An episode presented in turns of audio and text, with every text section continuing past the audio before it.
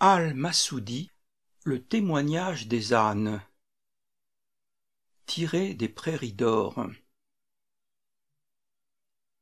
Parmi les anecdotes piquantes dont les héros sont de joyeux personnages et des libertins, en voici une qui a été transmise à Aboul Fadl, fils d'Abou Taher, par Ahmed, fils d'El Harid Djezar, d'après le récit d'Aboul Hassam Medaini et d'Abou Ali Irmazi.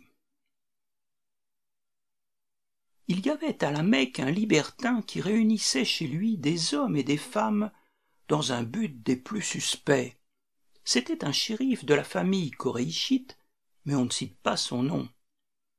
Sur la plainte des habitants de la Mecque, le gouverneur l'exila à Arafat. Cet homme y établit sa demeure, puis il revint secrètement en ville, y retrouva ses compagnons de débauche de l'un et de l'autre sexe, et leur demanda pourquoi ils se tenaient éloignés de lui. Comment te voir, lui dirent-ils, puisque tu habites à Rafat Une course d'âne de deux dirhams, répliqua-t-il, et vous trouverez chez moi la sécurité et le repos, la retraite et le plaisir. Ceux-ci convinrent qu'il disait vrai et retournèrent chez lui.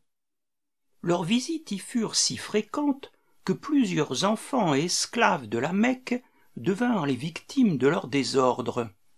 Nouvelle plainte adressée au gouverneur. Ce dernier se fit amener le coupable.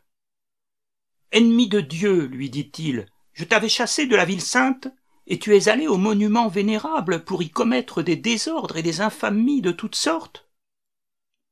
Émir, que Dieu favorise, répondit l'accusé, on me calomnie, on me jalouse. À cela, les Mécois répondirent. Entre nous et lui, une seule preuve suffira. Réunissez les ânes des loueurs et lâchez-les du côté d'Arafat. S'ils ne vont pas droit au logis de cet homme, par l'habitude que les libertins et les débauchés leur ont fait prendre de s'y arrêter, vous lui donnerez raison. C'est en effet un indice suffisant, dit le gouverneur, et sur son ordre, les ânes furent rassemblés et mis en liberté. Ils s'arrêtèrent devant la demeure en question. Le gouverneur en fut informé par ses agents, il s'écria qu'il n'était pas besoin d'autres preuves et fit déshabiller le coupable. Celui-ci, à la vue du bourreau armé de son fouet, dit au gouverneur Émir que Dieu favorise, il faut donc absolument que je sois fouetté. Il le faut, ennemi de Dieu. Eh bien, frappez, répliqua le coupable. Les coups de fouet ne me seront pas plus douloureux que les sarcasmes que vont nous lancer les habitants de l'Irak. Les Mécois, diront-ils, acceptent en justice le témoignage des ânes. Eux qui nous reprochent de nous contenter d'un seul témoin et de déférer le serment au demandeur. Hum, tu ne seras pas fouetté aujourd'hui, répondit le gouverneur en riant. Puis il lui rendit la liberté et cessa de l'inquiéter.